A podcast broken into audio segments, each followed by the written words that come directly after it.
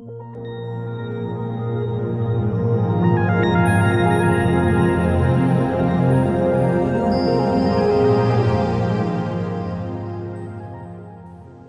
pessoal, só fazer a nossa introdução.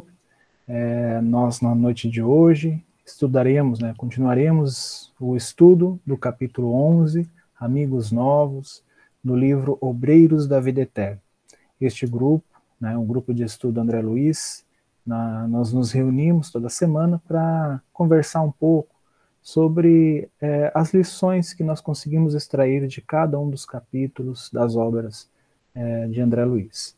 Nossa pretensão não é encerrar ou acabar com o estudo, né? isso seria realmente muito difícil, mas sim trazer o nosso ponto de vista, as nossas análises, principalmente habituando né, ou encaixando estas análises ao que nós observamos nas tarefas de cunho mediúnico nas casas espíritas em que participamos.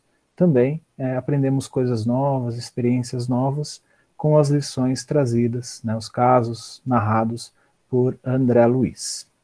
Bom, continuando, é, nós havíamos. Tá, deixa eu ver se estou certo. Isso, nós havíamos iniciado né, o capítulo 11, Amigos Novos. É, estamos bem no início, naquele momento em que eles haviam saído da casa transitória Fabiano e estavam é, indo encontrar aqueles cinco é, espíritos que iriam receber encarnados, né, cinco encarnados, que iriam receber o auxílio é, da equipe do Jerônimo, André Luiz, é, a, a, Luciana e do padre, que eu esqueci o nome, gente, me desculpem, mas, é, e do padre, né, que estava junto com Hipólito. ele. Hipólito, exato, obrigado, Francisco.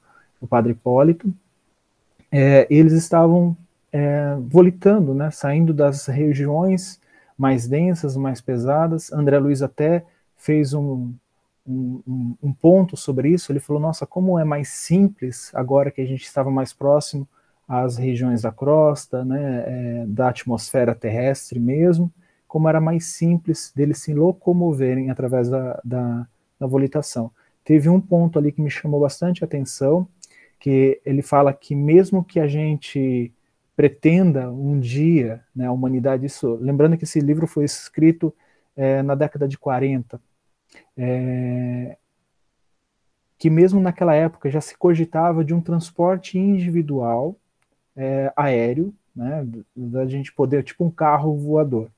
Né, hoje em dia a gente está muito próximo disso, né, acredito que nos próximos anos é, isso vai existir, mas uma coisa que ele chamou atenção é que mesmo que isso exista, é, ainda corre, corremos o risco de acidente, essas coisas que podem danificar a máquina orgânica, coisa que não acontece com a volitação. É, é um pouco diferente do desdobramento que nós vamos ver no, no, no próximo, nos próximos livros, né, na verdade vai ser no, no, livro Nos Domínios da Mediunidade, que ele vai falar bastante sobre desdobramento. Aqui ele está falando sobre volitação, que até onde eu eu entendo, né, é uma capacidade dos espíritos desencarnados, principalmente é, mais é, cientes, né, mais conscientes de suas capacidades. Pode falar, Francisco. Me desculpe se eu estou enganado, né? Mas assim, é, onde você está? Logo no início, deixa eu, te, Ai, deixa eu achar aqui. Eu estou desesperado tentando achar em que parágrafo você está fazendo esse comentário. Sabe por quê, Juliano? Tem uma informação, porque assim, nós somos é, discípulos de Jesus no início, né? Uhum. Então, a gente traz em nossa formação, em nosso intelecto, em nosso, em nosso psique, um monte de informações fantasiosas, ilusórias, né? Então, assim, por exemplo, é, no, na segunda página do texto, ele fala uma, uma, afirmação que eu queria saber se você já comentou, que eu não lembro, por isso que eu estou fazendo esse, esse aparte aí. Que é assim, ó, o subsídio celeste traduz-se por benditas oportunidades de trabalho e renovação. Você comentou isso aí? Deixa eu ver aqui. É na segunda página, primeiro parágrafo.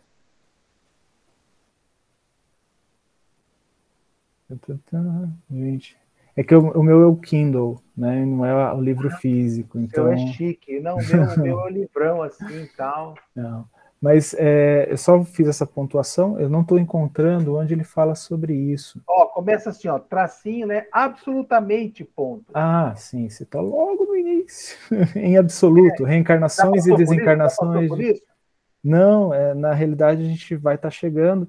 É, foi nesse momento que ele fez essas observações, né?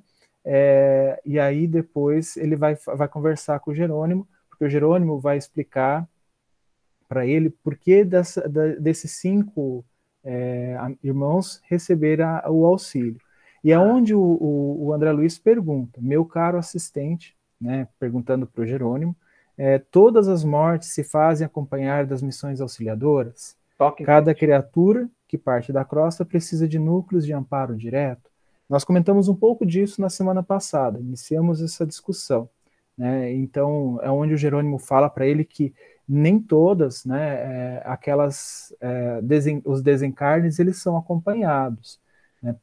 Estes irmãos, como a gente pode perceber, né, é, eu acredito que todos leram, mas cada um deles teve uma dedicação, né, uma, eu, eu não gosto de colocar essa palavra, mas talvez ela que melhor se encaixe, um merecimento.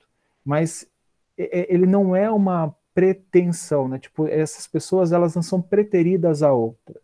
Né? O que ele está querendo dizer é que é, estes espíritos que na hora estavam encarnados, eles estavam realizando uma atividade ao qual se doaram, ao qual é, estavam cumprindo os desígnios que eles, é, é, vamos, dizer, vamos dizer assim, as metas, eles estavam atingindo as metas que eles se proporam antes do, do, do reencarne, né? Então, eu acredito assim, a dedicação à família, né, do segundo caso, você percebe claramente é, essa dedicação, é, o, a dedicação a, a, todo o trabalho é, de uma corrente religiosa. Então, tudo isso é, são trabalhos muito importantes que, nesses casos, eles necessitavam, né, eles, pod eles poderiam ter, no caso ali, eles estavam, estavam tendo, este auxílio direto da espiritualidade. Né. Então, o Jerônimo explica muito bem isso nesses dois parágrafos que a gente está comentando aqui. Você quer comentar algo sobre eles, Francisco? Não? Então vamos seguir. Né? É... É, o, o André Luiz ele começa a fazer umas observações, né, onde ele, ele eu destaquei essa em, em especial. Ele fala assim, ó, notava que as criaturas de mais subido valor moral eram justamente as escolhidas para o assédio da coluna, calúnia constante. É, os temperamentos, por muitos anos fervorosos na fé, haviam sido é, pasto de feras. É, os continuadores do Mestre foram vítimas de tremendas provações e ele mesmo alcançaram o Calvário em pesadas, é, em passadas dolorosas. Uma coisa interessante, esses pensamentos é que estavam tomando conta do André Luiz naquele instante. O Jerônimo, ele percebeu. Mentor, né, os nossos mentores, eles percebem o nosso campo mental. Então, é onde ele fala assim para o André Luiz, suas objeções mentais não têm razão de ser. Então, ele, fala, ele, ele percebe isso, o André Luiz era um aprendiz, né, você, a gente percebe que todos esses, os livros desta coleção, o André Luiz é um dos aprendizes. Então, é, o, o, mentor, no caso, o mentor responsável ali, o Jerônimo, ele estava ensinando André Luiz. E a gente percebe que de uma maneira muito amorosa, esclarecedora, onde ele fala: a concepção humana do socorro é, divino é, vici, é, é viciada desde muitos séculos. Isso é uma observação importante, porque é, a gente percebe que algumas instituições elas mostram é, né, ou tentam atrair fiéis, ou tentam atrair pessoas para o cristianismo é, pela porta material. Na, no que eu quero dizer. Ah, é, eu sou uma pessoa bem-sucedida porque eu frequento determinada instituição religiosa. Frequente essa determinada instituição religiosa que você também terá prosperidade. Eu não vou fazer alusão a nenhuma, nenhuma instituição aqui, mas muitas pregam dessa forma.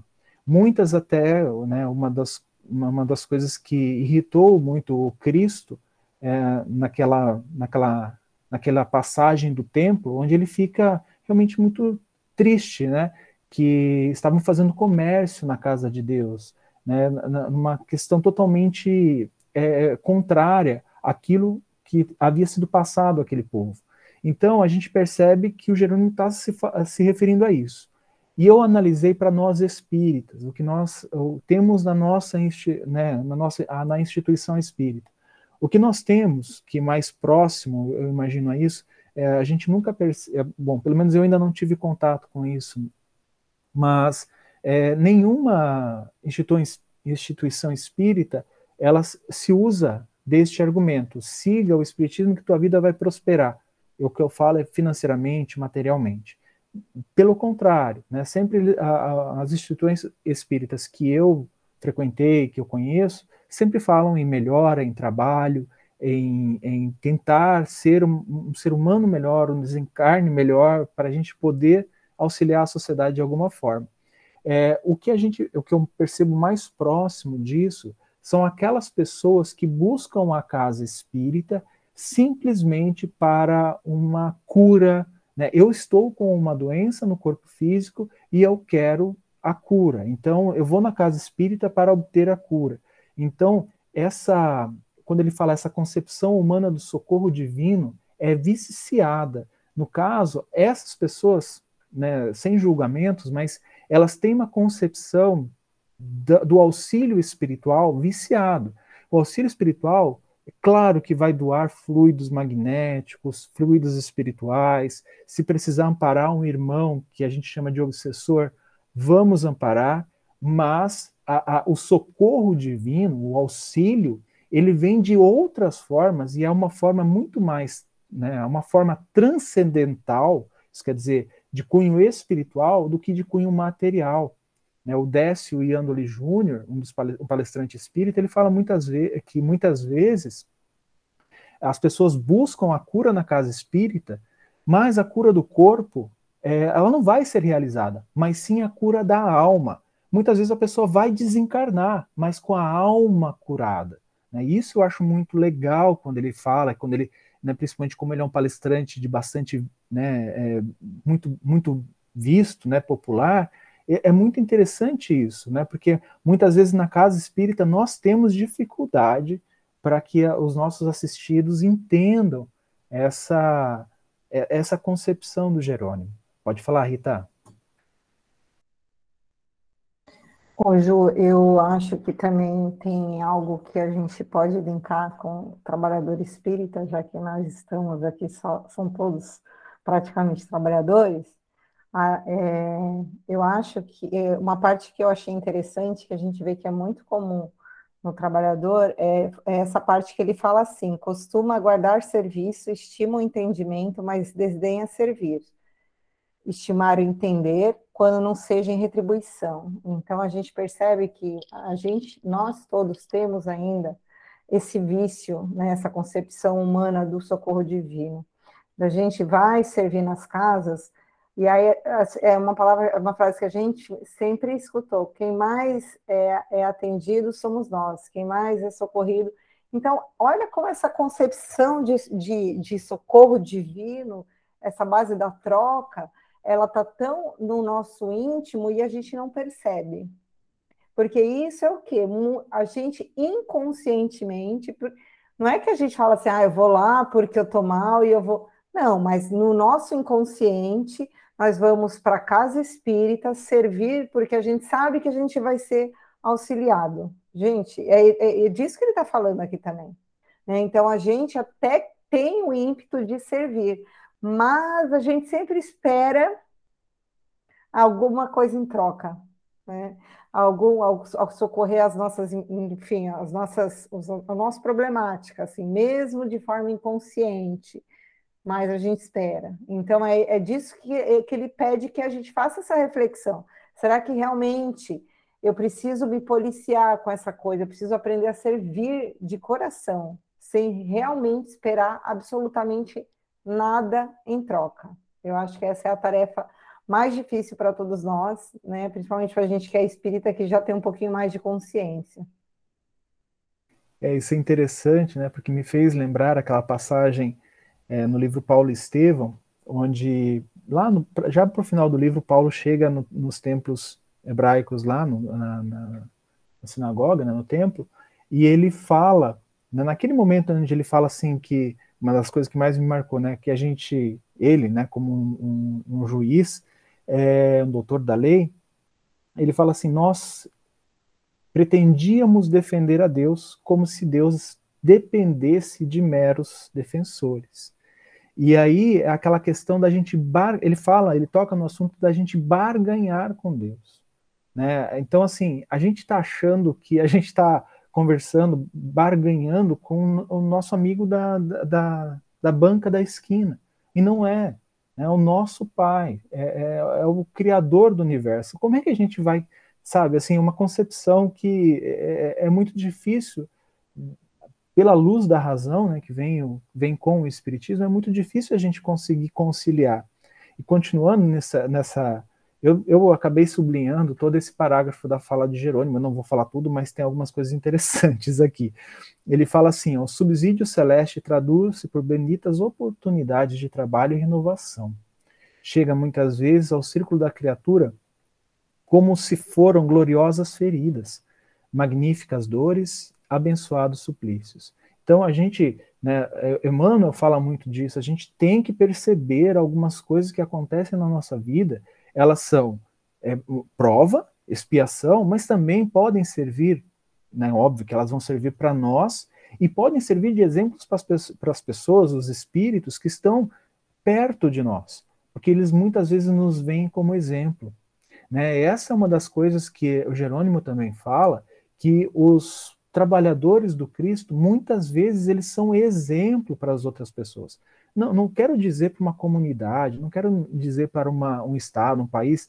Isso realmente é de um espírito de maior é, é, é, elevação. Mas para aquela, aquele nosso círculo familiar, para o nosso círculo de amigos, né, a, a quem de nós não conhece um, um, uma pessoa, independente de qualquer religião, que doou-se né, em um momento de, de muita tristeza, um momento de muita angústia, né? Será que esse, não, não, esse, esse exemplo dessa pessoa, desse espírito, ele serviu de lição para nós? Né? Nós olhamos, talvez ainda não consigamos aprender, mas a gente já sabe, a gente já interiorizou essa razão. É claro que a gente precisa transformar isso em ação. Pode falar, Francisco. É, o Jerônimos, aproveitando a fala da Rita, é, ele vai começar a partir desse momento rasgar a sacolinha da barganha, né?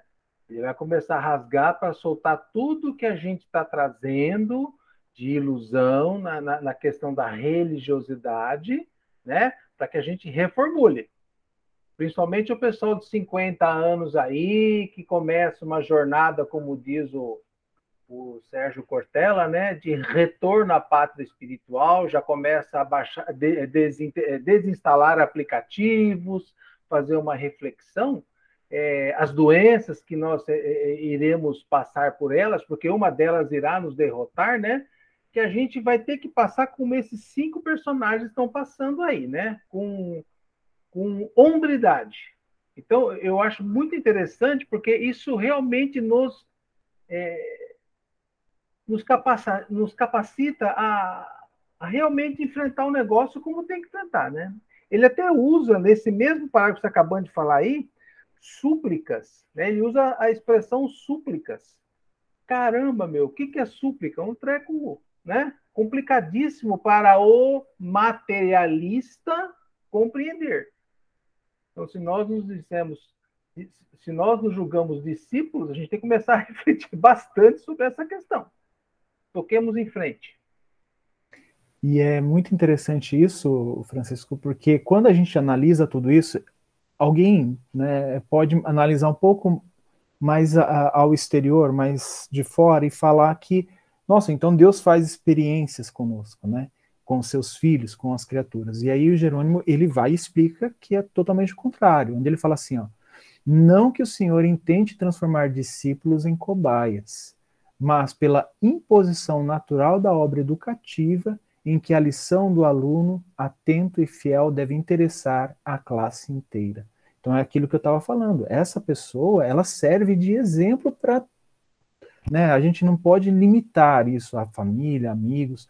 É, dependendo do, do grau do espírito, da sua elevação, isso se expande. Pode falar, Francisco? Nossa, hoje eu tô atacado, ó, mas não sou assim, né? É, a gente não pode esquecer que nós estamos é, refletindo em cima de pessoas que já estão naquele processo de busca da espiritualidade maior, né? Nós não estamos comentando é, pessoas que nem se preocupam ainda com espiritualidade, tá? Então, o Jerônimo está deixando isso muito claro, que a partir do momento que eu é, desperto, como dizia o Paulo, é, as coisas serão complicadas do mesmo jeito, porém, né, com possibilidades de resultados muito diferentes a partir da minha é, seriedade em enfrentar o negócio. É isso. Perfeito. E aí, eles, no caminho, tendo essa, conversa, eles chegaram, né, numa cidadezinha do interior, eles chegaram e viram o nosso primeiro caso, né, no, que ele vai narrar aqui, que era Dimas. Né, então, ele, assim, ele faz uma, uma, uma breve é, explicação do, do caso Dimas, né, onde ele fala que ele era um assíduo colaborador dos trabalhos de assistência é, por muitos anos, é médium. Né, então, esse, esse Dimas é um médium de uma casa espírita, né? E aí ele fala né, que ele se fez credor de inúmeras dedicações pela renúncia com que sempre conduziu o ministério, né, no caso mediúnico, agora é chegado para ele o tempo do descanso construtivo. Eu acho que isso é importante. Né? A gente não vai lá para tirar férias. É um descanso construtivo porque a gente vai estar perto de nossos amigos, mentores, e vamos ter algumas é, atividades que vão ser esclarecedoras e preparatórias para o nosso retorno, né? A não ser que alguém aqui vire Cristo imediatamente, que aí as coisas são bem diferentes. Mas isso não acontece, né? É, e aí ele fala que, que o, o Dimas, ele percebeu né, a, a, a presença do, do, do, grupo chegando lá, né? E aí uma coisa interessante que ele fala, que o enfraquecimento, isso que o Francisco falou, é, o, o, André Luiz ele pontua né, que o enfraquecimento do corpo físico ele estava no, no, seu ápice lá de Dimas, né? E aí ele, o, esse irmão Dimas ele conseguia deixar o aparelho corporal de certo modo com extraordinária facilidade.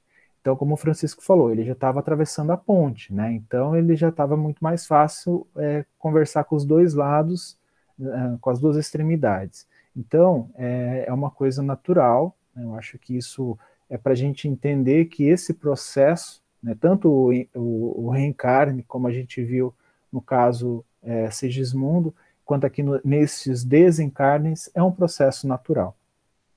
Então ali é, eles começaram a auxiliar o Dimas, né? E aí após a rápida visita dessas pessoas que estavam chegando, é, eles, o Jerônimo fala que ele, eles vão reunir todos os cinco casos que eles vão ver, ainda mais os outros quatro, é, durante o desdobramento do sono físico à noite, vão levar eles para casa Fabiano para esclarecimentos.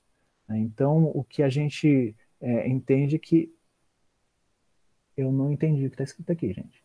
Peraí. Muito comum desencarnantes falarem de amigos no outro plano. Ah, entendi. Não sei quem mandou, né? Porque tem várias casas espíritas aqui. Né? Ah, o Francisco. É, é realmente, realmente é, é, é muito comum é, essas, essa, nessa fase de, de, de, transição, né, ter esses dois, o, o, contato mais direto com o outro lado. E eles continuaram, é, onde eles perceberam numa casa, chegaram numa casa já no Rio de Janeiro, essa aqui, gente, desculpa, não, ainda não, né? É, sim, é sim. Essa no Rio de Janeiro, né? Que eles chegaram na, na casa é, o, como é que é o nome dele, gente? Eu não notei. Desculpa, eu não fiz anotações, eu só marquei no livro. É um, um casario no Rio e existia esse pai com as duas crianças lá, né? É interessante porque este, é, neste caso, não se tratava de um médium, né? Não se tratava de uma, uma pessoa ligada aos trabalhos de mediunidade, mas, obviamente, a gente percebe que se tratava de um espírita, né? É, mas que ele era um passista, ele era um magnetizador, né, um, um daqueles que, que doava é, bastante. Se eu estiver errando o caso, vocês me, me falam, tá? Acho que estou errando, né?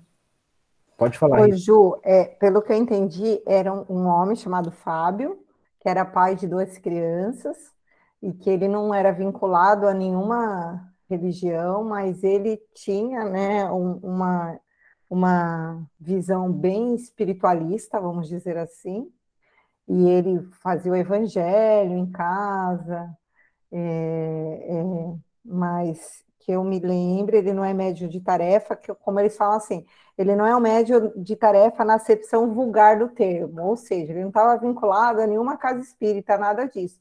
Só que nós sabemos que a Sara de Jesus é, é né, tá, abrange muito mais do que a casa espírita. Então, ele era amante de meditação, eu, eu grifei porque achei interessante, e ele tinha, ele era um espírito que tá, já estava preocupado com essa espiritualização não só dele, como dos filhos, da esposa. Então ele traba, a espiritualidade utilizava das energias magnéticas dele, sim, utilizava de, né, do conhecimento dele, mas ele não tinha vínculo com nenhuma doutrina, com nenhuma.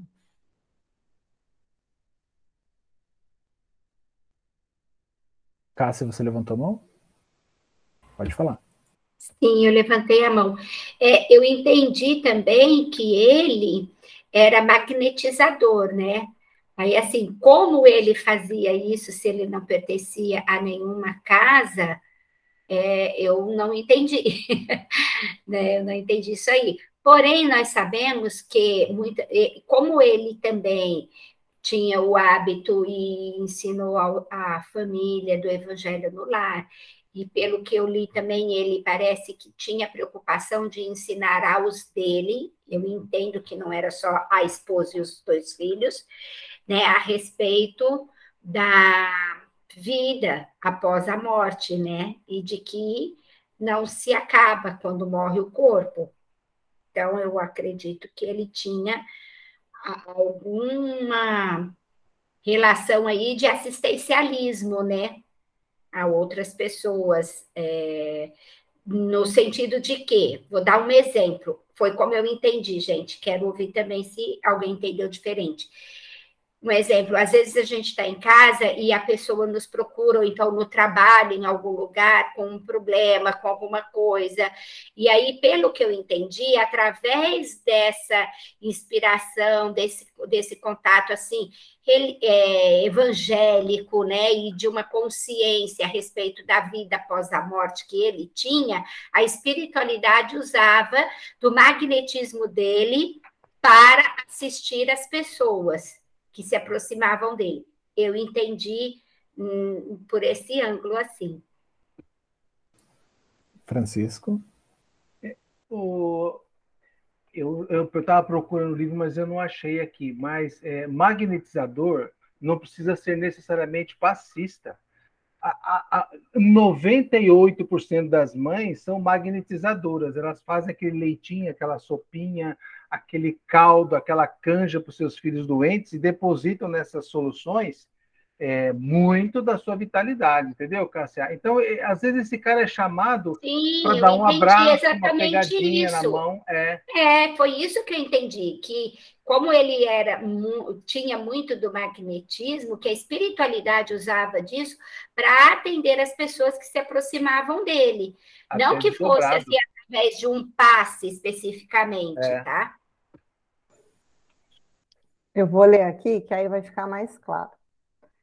É, porém, homem equilibrado, amante de meditação, da meditação e da espiritualidade superior. E, em razão disso, desde a juventude, tornou-se excelente ministrador de energias magnéticas, colaborando conosco em relevantes serviços de assistência oculta durante a sua meditação, durante o desdobramento. Era, é, é isso, gente. Bem simples. Então, como eles têm um monte aí, né? Obrigado pelos esclarecimentos a vocês. É, continuando na história, né, como vocês já falaram, ele já tinha essa visão, tinha recebido essa, essa instrução e estava passando para os filhos. Ele já se apercebia do que estava acontecendo com ele, né, é, tuberculose naquela época era uma doença letal, nós não, tínhamos é, tratamento para ela ainda, então ela já, e, a, e, no caso André Luiz fez é, é, esse exame nele, percebeu que a tuberculose já estava bem avançada. Então onde ele vai preparando, né? Então até mesmo Jerônimo fica fascinado com aquela preparação, né, dele conversando com os dois filhos, falando sobre a vida eterna, falando que ele não iria deixar de ser o pai deles, né? Então, ele, ele pede, né, dá alguns conselhos né, de entendimento, e no final ele, ele faz um pedido. Né? Eu achei bem interessante esse pedido, que ele fala assim: ó, quando eu fizer a viagem da renovação, tenho a calma e o otimismo. Não chorem nem desfaleçam. Com lágrimas não serão úteis à mamãe, que precisará naturalmente de todos nós. Deus espera que, esteja, que sejamos alegres na luta de cada dia para sermos filhos fiéis ao seu divino amor.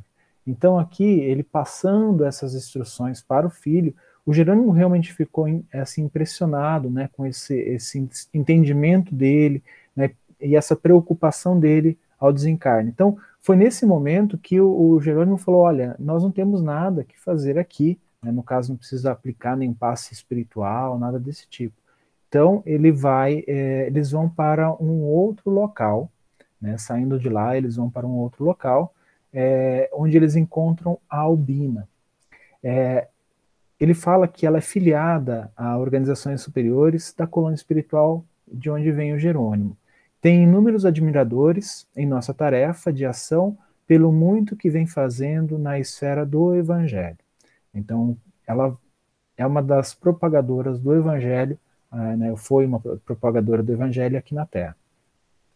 E aí ele fala, permanece presente em serviço nos círculos evangélicos protestantes. Ele, ela é de uma outra linha, né, um, um evangélico, né, protestante, fez profissão na, é, de fé na igreja presbiteriana e, viúva desde cedo, consagrou-se ao labor educativo, formando a infância e a juventude no ideal cristão. Então é uma daquelas trabalhadoras ligada, ligadas à, à, à educação é, cristã né, das crianças e dos jovens. Eu acho que isso é bem bacana. E aí foi quando ela não tinha percepções mediúnicas, né? E eles se aproximaram, entraram no ambiente onde ela estava, e ela sentiu um êxtase, uma, um algo diferente, e é onde ela pede a uma das filhas que estava presente, se eu entendi, é a filha, que é a Eunice, para que ela entregasse a Bíblia para ela. Né? E aí a, a, a, moça relutante falou, não, poupe suas energias, você melhorou. Aí é onde ela responde, né, que a palavra do Senhor dá contentamento ao espírito. Então ela lê a palavra, é, ela abre ao acaso, só que Jerônimo intervém nesse momento para que ela pudesse ler aquilo que iria fazer bem ao seu coração, onde ela vai abrir lá no capítulo 11 do Evangelho de João, é onde fala sobre a ressurreição de Lázaro. Né? Então, é, é, eles é, atuaram naquele ambiente, também aplicando um passe nela, né?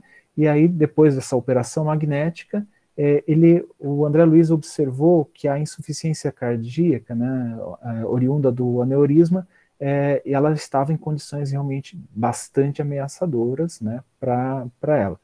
E aí é, foi onde é, será que é aqui mesmo? Uh, chegou uma, uma, outra amiga, né, que vinha velar a cabeceira, ela cumprimenta o, o Jerônimo, e também, né, Jerônimo é, conversa com ela, e aonde ela fala, eu achei interessante isso, né, que a Albina iria receber um, uma mudança, vamos dizer assim, uma, um, um, iria prolongar a estadia dela aqui na Terra. Ela fala da seguinte forma para o Jerônimo, reconforta-nos a proteção que nossa irmã é objeto. No entanto, creio que há forte pedido de pro, prorrogação em favor dela, prorrogação da vida aqui na Terra. Né?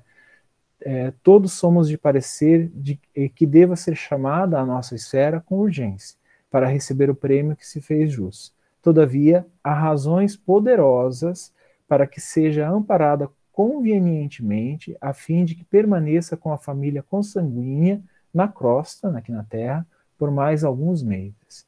Então, esta nossa amiga, ela vai é, receber um, vai prorrogar o tempo dela aqui. É onde o Jerônimo avisa que eles vão é, atender, né? Todo dia eles vão passar ali para auxiliar a Albina neste processo de prorrogar a vida orgânica dela aqui. Então eles vão, eles se despedem, né? E vão até um hospital. É isso mesmo? Isso. Eles chegam no hospital, eles vão encontrar é, com o Cavalcante, que é um senhor já de 70 anos, 60 aqui. É, é o virtuoso católico romano, espírito abnegado e valoroso nos serviços do bem ao próximo. É, veio de nossa colônia há mais de 60 anos, 60 anos e possui um grande círculo de amigos é, pelos seus dotes morais. Sua existência, cheia de belos é, sacrifícios, fala ao coração. Aqui se encontra junto dos filhos da indigência, né? Então ele estava no, até o André Luiz ele fala que ele estava sendo atendido eh, numa parte gratuita, né? Não era um, um, um algo particular. No caso, é, sendo atendido junto com os indigentes, aquelas pessoas bem humildes, né? É, humildes e, e desprovidas de, de, de, bens materiais. E aí ele fala, né, abandonar, é, abandonado da parentela em virtude de suas ideias de renúncia a riquezas materiais, mas não se acha desamparado pela divina misericórdia. Esse é um caso bem interessante, onde eles é, entendem né, essa renúncia deles, os parentes parece que não entendiam. Uma coisa interessante, pelo que eu entendi na, minha, na, na, na leitura aqui, alguns parentes que já haviam desencarnado estavam junto a ele, né, é, é, influenciando de alguma forma a sua vida aqui, né, o que a gente chama de influenciação ou algum tipo de, né, algum grau de obsessão é, junto a, ao Cavalcante que piorava o quadro dele. Né? Então, é, o, que a, o que ele coloca aqui, né, que o André Luiz coloca, é que ele, ele observa todas as recomendações, é, ele fez uma aplicação de passes magnéticos no Cavalcante, detendo-se, em particular, no sistema digestivo, né, onde estava mais é, necessitado. Então, assim, eu achei interessante nesse, nesse, nesse parágrafo onde André Luiz fala que é, o que nós fazemos muitas vezes na nossa casa espírita, né? Algum médium percebe algum ponto no assistido, é, o assistido encarnado ou desencarnado, algum ponto em seu perispírito que necessita de maior atenção. Então, a corrente informa ao passista, ao magnetizador, ao médium, e, a, e este vai trabalhar nesse, nesse ponto. É o que André Luiz fez aqui. E aí ele nota que o, o, o Cavalcante era absolutamente alheio, alheio à, informa, à, influenciação deles. Nada percebia da presença deles aí. E aí verificando nele que existiam é, elevadas é, qualidades morais. E aí, só que ele é, ele não possuía é, bastante educação religiosa para este intercâmbio. Então, ele, ele possuía uma instituição, uma instrução religiosa, sim, mas não bastante para que esse intercâmbio fosse facilitado, visto que algumas instituições elas não, não, não aceitam, vamos dizer assim, esse tipo de ligação. Francisco vai querer levantou o dedo, quer falar alguma coisa? É, é que o, o, o, o Jerônimo, né, ele fala sobre o Cavalcante, as qualidades morais dele, porém realmente ele não se preocupou em, não se preocupou, não apareceu, sei lá o quê, é, na questão da, do preparo sobre espiritualidade. Então, vamos colocar na posição do cara. O cara tá lá naquela maca do INS, do, do, do, do Morra Brasil, né? Cercado por pessoas estranhas, sozinho num leito e tá mal de saúde. Ele tem um, um pretérito de vida honesta, moral tranquila, porém, ele está ali. Ele sabe que a coisa não está bem. Então, o estado emocional dele deve ser dos piores, né? Eu acho que é isso que Jerônimo está nos chamando a atenção. Então, é, ele até vai comentar, né? Ele fala assim: o pobrezinho não se preparou convenientemente para libertar-se do jugo da carne e sofre muito pelos exageros da sensibilidade. Quer dizer, ele está emocionalmente é, abalado. Né? É isso que eu entendi. É, eu percebi essa fala que você falou foi, é, foi uma fala do Bonifácio. Esse Bonifácio seria o auxiliar, ou né, eu não entendi se ele era um auxiliar ali ou era um mentor do próprio Cavalcante, né? E aí onde o Jerônimo ele complementa essa observação do Bonifácio falando que a deficiência de educação da fé, né, ainda mesmo nos caracteres mais nos caracteres né, mais admiráveis, origina deploráveis desequilíbrios da alma em circunstâncias como aquela, né, que ele estava completamente abandonado, né, sem a, a, família próxima, vamos dizer assim. Né? É, Conservar-nos-emos, porém, apostos, como retribuição ao devotado amigo pelos obsequios inúmeros que dele recebemos. Então, todos os auxílios que o, o Cavalcante conseguiu fazer dentro da sua crença, dentro daquilo que ele acredita, das suas possibilidades, eram o suficiente para que ele pudesse receber essa assistência. Né? Então, isso eu achei muito legal. E aí, é, eles saem desse hospital e vão para um outro um edifício.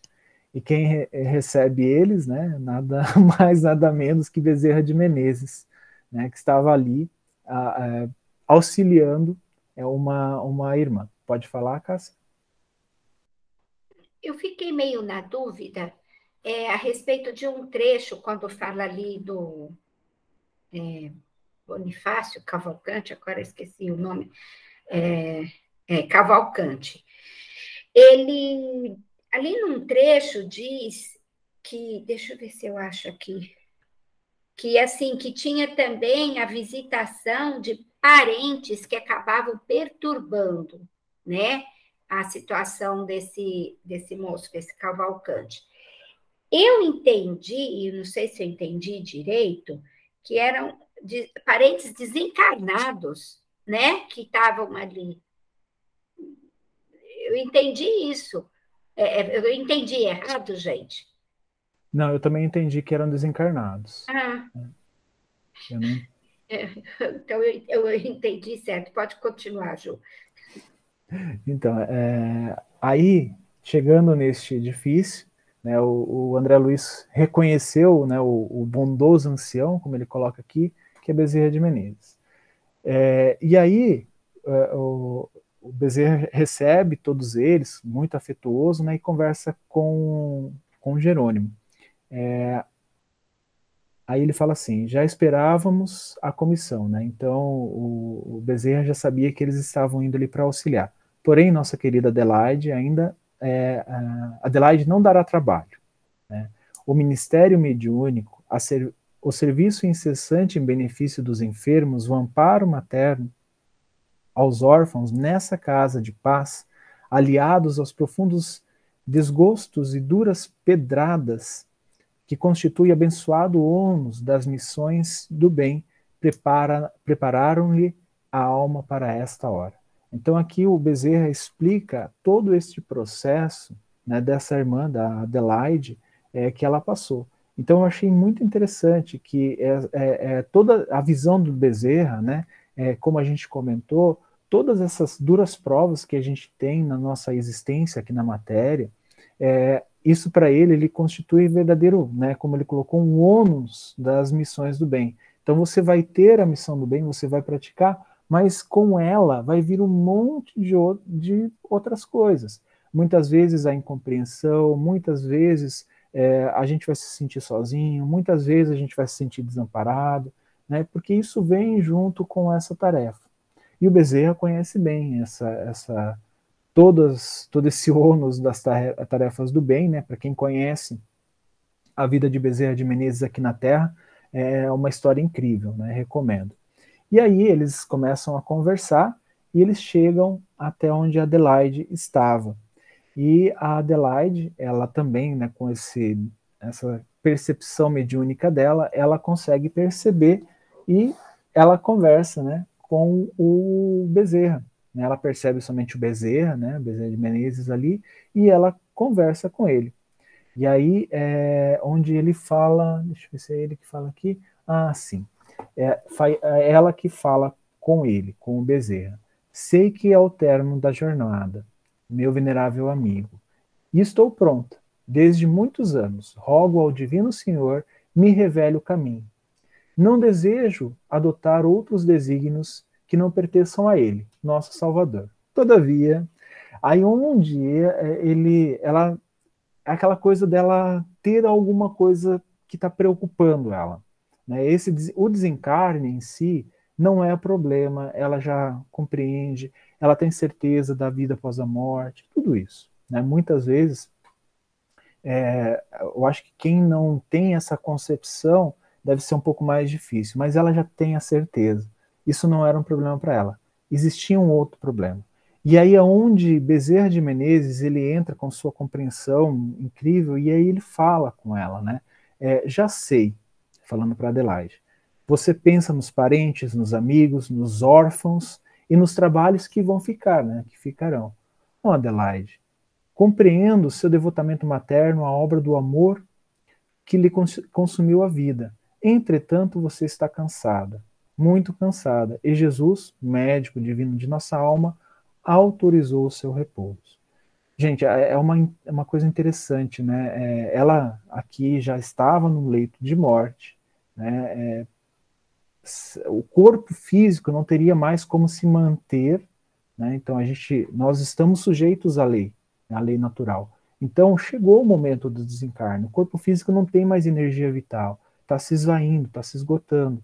Então está chegando o momento, né? Então principalmente, é, olha quem veio ajudá-la, né, um espírito como Bezerra de Menezes, para que ela pudesse entender, devido à tamanha dedicação que ela tinha a esse, esse trabalho dela. Né, porque essa era uma preocupação muito grande que ela tinha. E aí eu, eu, eu analiso né, como Bezerra de Menezes veio para que ela pudesse ter esse entendimento. Porque ela conhece a personalidade de Bezerra, conhece a história dele, conhece a dedicação que ele tinha. Então, este é um espírito que passou por essa experiência, dessa dedicação, de todo esse empenho. E aí, essa irmã, ela estava preocupada com o trabalho que ia ficar, com a família, com os amigos, com aqueles órfãos que ela atendia, que ela, ela cuidava. Então, é, é natural essa preocupação. Mas no caso dela, é, isso estava constituindo um empecilho.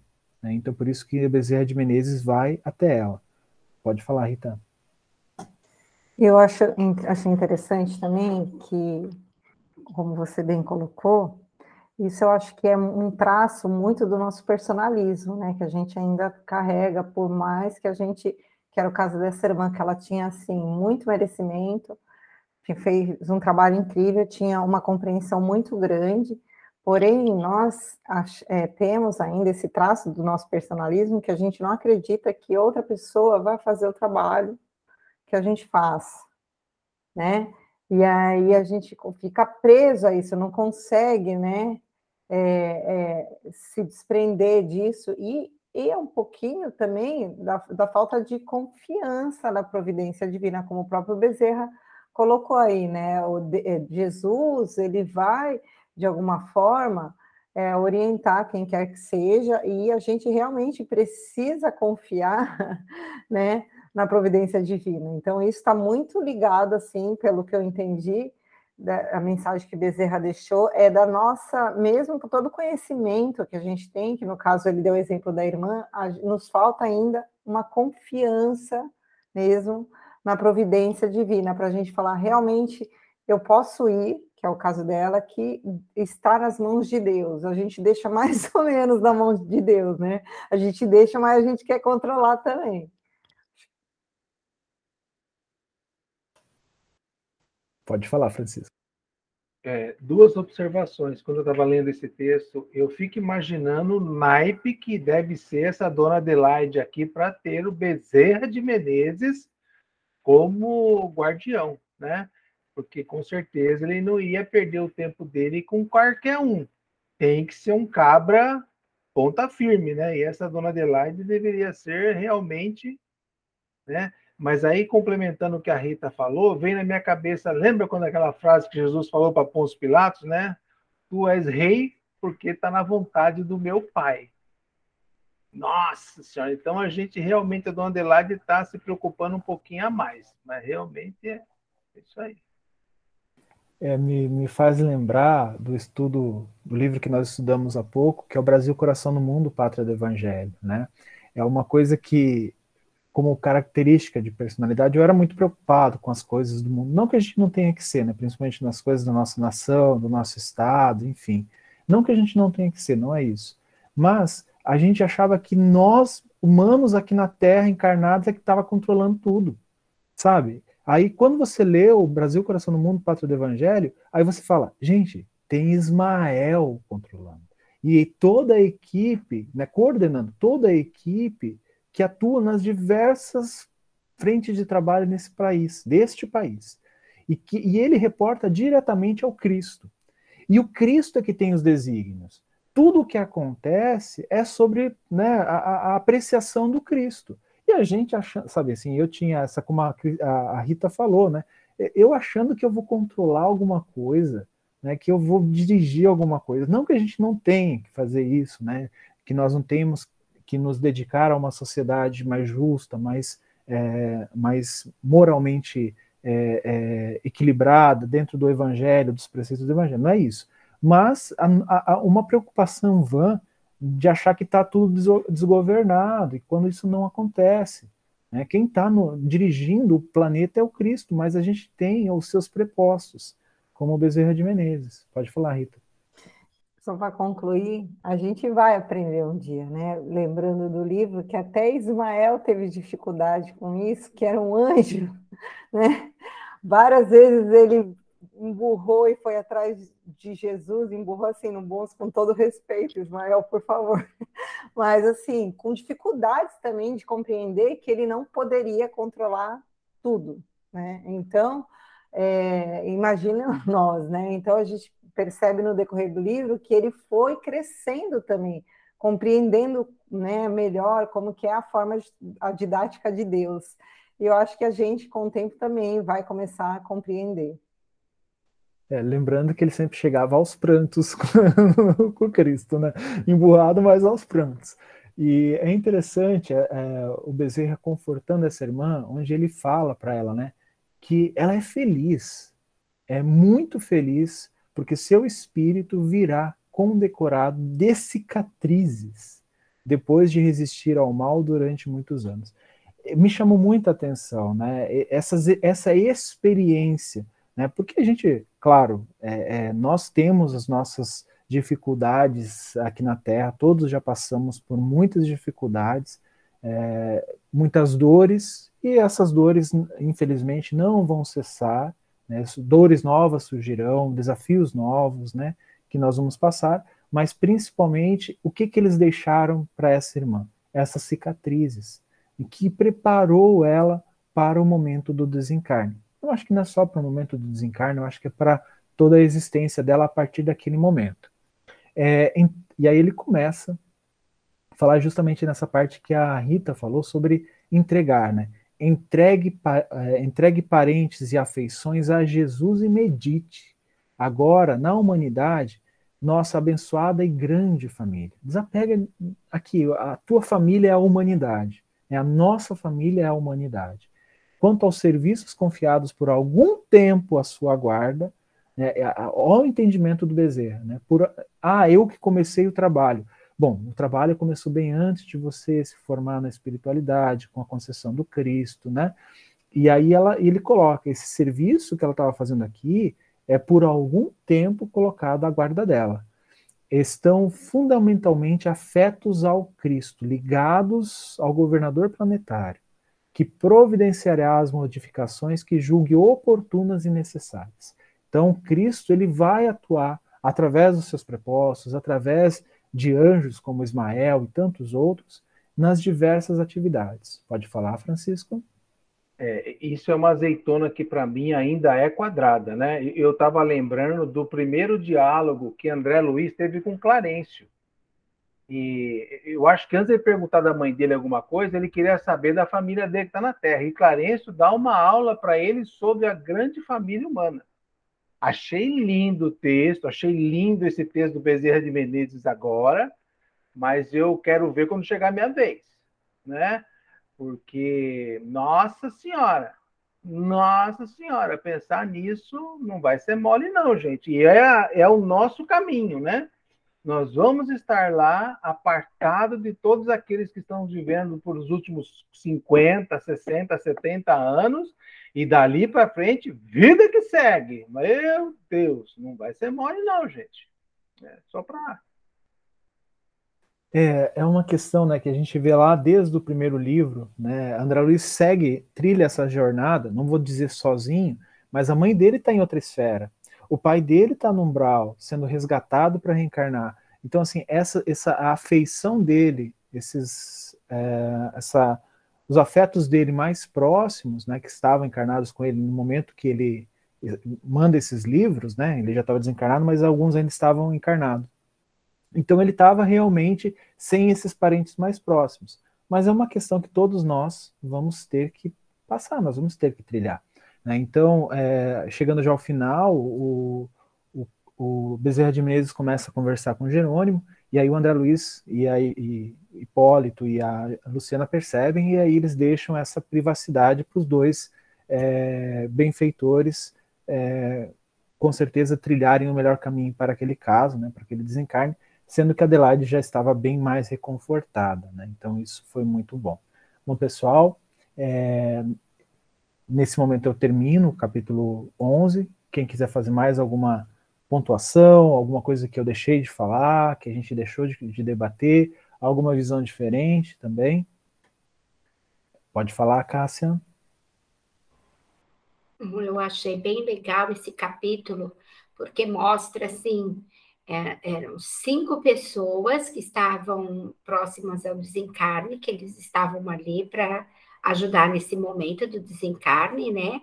Amparando e conduzindo, e que, assim, de diferentes, em diferentes situações, que tiveram vidas diferentes, uma completamente diferente da outra, mas que todos, independente de religião ou de modo de viver, é, eles tinham um em comum que o amor pelo próximo a vontade de crescer espiritualmente, né? Assim, o desejo sincero de se enxergar como espírito eterno, apesar daquele que está no hospital não ter esse lado religioso, né?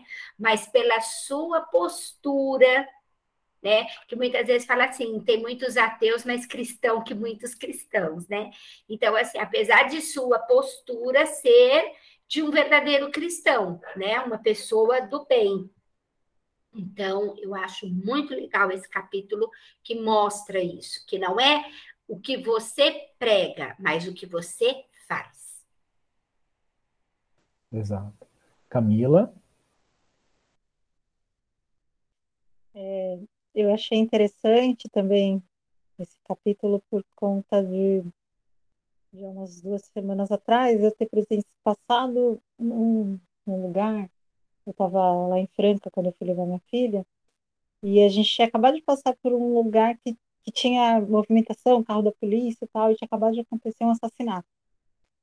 E nisso, na hora, eu estava junto com o Roberto e eu perguntei, nossa, como será nesse momento, né? Aconteceu um assassinato quem será que está aqui do plano espiritual? Como será que quando aí vem vindo todas essas dúvidas? E agora, pelo que eu entendi, né, nesse capítulo, é, existe uma ordem natural, né, mas que nem todos é, têm essa essa percepção ou então é acompanhado tão diretamente assim, às vezes, né, num, num olhar mais de fora, mas sem ter esse acompanhamento por conta até da palavra que acho que você, né, Juliana, falou que não gosta de comentar do merecimento, né? Mas existe essa condição, certo? Foi isso que eu entendi. É isso mesmo. E lembrando só, né, que no, no, no livro passado, que é o Missionários da Luz, nós conversamos sobre isso num, num processo de desencarne, que Deus assiste a todos através da lei, da lei natural. Então, uhum. é, a gente fala, ah, não é amparado, mas não é amparado dessa forma, né, de receber Bezerra de Menezes, como o Francisco falou, sendo né, um do, o teu, teu condutor, né, o teu barqueiro, é, Caronte, para, para o plano espiritual. Mas não é, nem todos é, têm isso, eles são, todos nós, né, toda a humanidade é assistida é, pela lei. Pode falar, Francisco. É, rapidinho, é, Camila, assista Ghost do outro lado da vida. Você tem uma ideia perfeita desse tipo de situação. Eu pensei no filme, mas eu fiquei, será que muitos eu, eu posso linkar o filme? É, muitos fenômenos daquele filme não são fantasias, são realmente uhum. várias obras, a gente vai ler tudo que rola lá. Uhum. Bem legal. Ô, Juliano, você não Cássia, vai. Você não vai a Cássia vai falar. A Cássia tem que falar. Tá. a última palavra. Rapidinho, é rapidinho. Camila, há muitos anos atrás eu aprendi que assim eu, eu viajo também bastante porque minha filha mora em Santa Catarina e isso acho que quase todo mundo aqui sabe. Então assim eu aprendi que quando a gente está é, passando por alguma situação desse tipo e que tem assim socorris, alguém sofreu acidente, igual eu já vi assim corpo esticado no, no meio do asfalto, sabe? Enfim, que o que nós devemos fazer é uma prece é uma prece para que a espiritualidade possa estar amparando aqueles envolvidos no acidente, independente de terem desencarnado ou não. Porque muitas vezes é o que a espiritualidade precisa é disso, dessa energia positiva, dessa, dessa emissão de energia positiva, dessa emissão de luz, dessa emissão de prece em favor deles que estão ali trabalhando e amparando é, as pessoas envolvidas. E, então, nesse momento, eles, eles recebem isso que a gente emite. E isso é muito importante, isso é muito bom para eles, é, ajuda demais. Então, eu procuro fazer isso e, e eu te dou esse, essa dica aí de que nesse momento a gente fecha, fecha os olhos, ou se você está dirigindo, faça uma prece, eleva, aí eleva o seu pensamento à, à espiritualidade do bem e faça uma prece em favor desses que estão ali trabalhando. Era isso. Quem faz a nossa prece final, obrigado pelos comentários.